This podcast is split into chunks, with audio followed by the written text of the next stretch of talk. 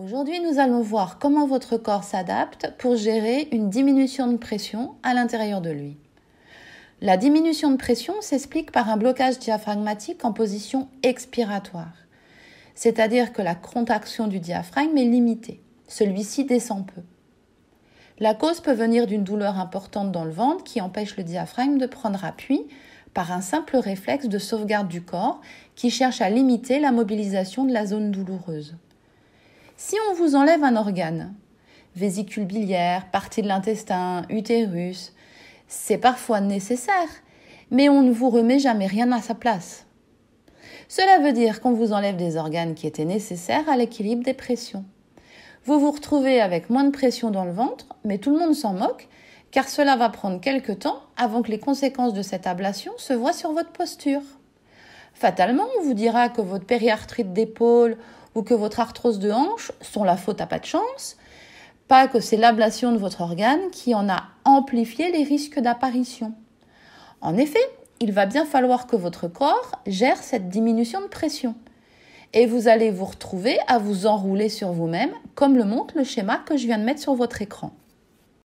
Pour gérer une diminution de la pression intra-abdominale, le corps va mettre en place ce qu'on appelle le reploiement pour combler le vide.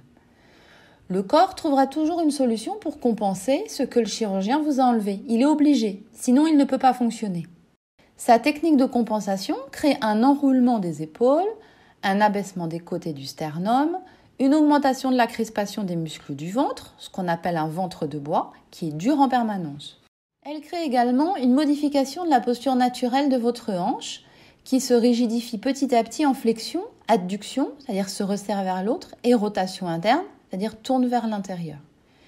Il suffit de quelques millimètres de décalage dans ces dimensions articulaires pour que la tête de votre fémur vienne appuyer en permanence, et un peu trop, sur votre cotyle au niveau du bassin. Ainsi, cette partie de votre os s'use de plus en plus. Des mécanismes d'épaississement de l'os se mettent en place pour essayer de limiter la casse. Mais au final, ça fait mal et on vous annonce que vous avez une coxarthrose, l'arthrose de hanche vous entamez la ligne droite vers la prothèse de hanche. Vous auriez été prévenu qu'une ablation d'organes peut vous en faire arriver là. Vous auriez pu apprendre à compenser. Vous auriez pu aider votre corps dans sa gestion et vous auriez pu protéger vos hanches. Mais on ne vous a rien dit. Voilà encore un exemple flagrant de ce qui m'a poussé à orienter mon métier vers la prévention.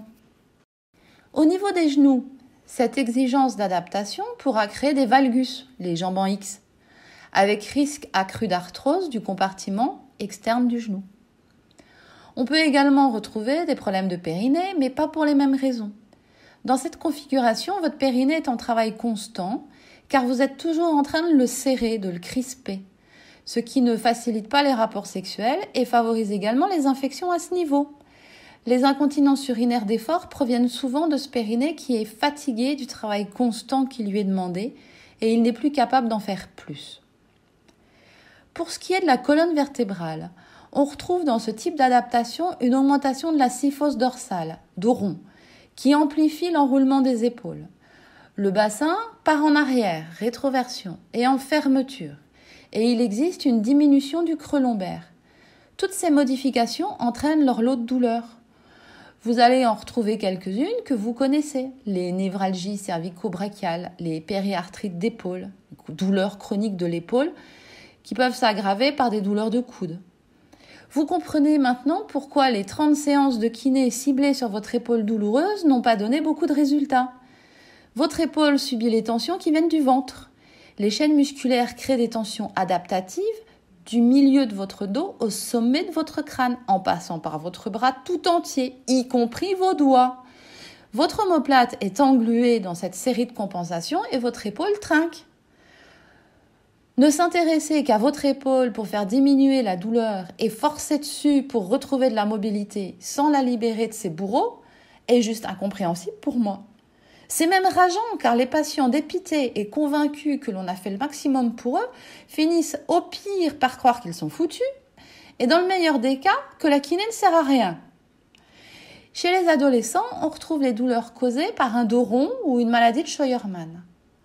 Nous avons déjà parlé du ventre de bois, de l'arthrose, de l'arthrose de hanche ou de leur perte de mobilité. Au niveau des genoux, une perte de mobilité des genoux en extension, donc difficulté à tendre la jambe complètement, et douleur de rotule sont à prévoir.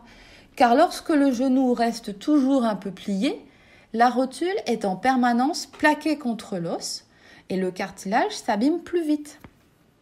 Si cette vidéo vous a plu, n'oubliez pas de liker, et abonnez-vous à ma chaîne pour connaître la suite. À très bientôt pour une nouvelle vidéo où vous comprendrez l'évidence psychocorporelle de tout traitement des inconforts et des douleurs.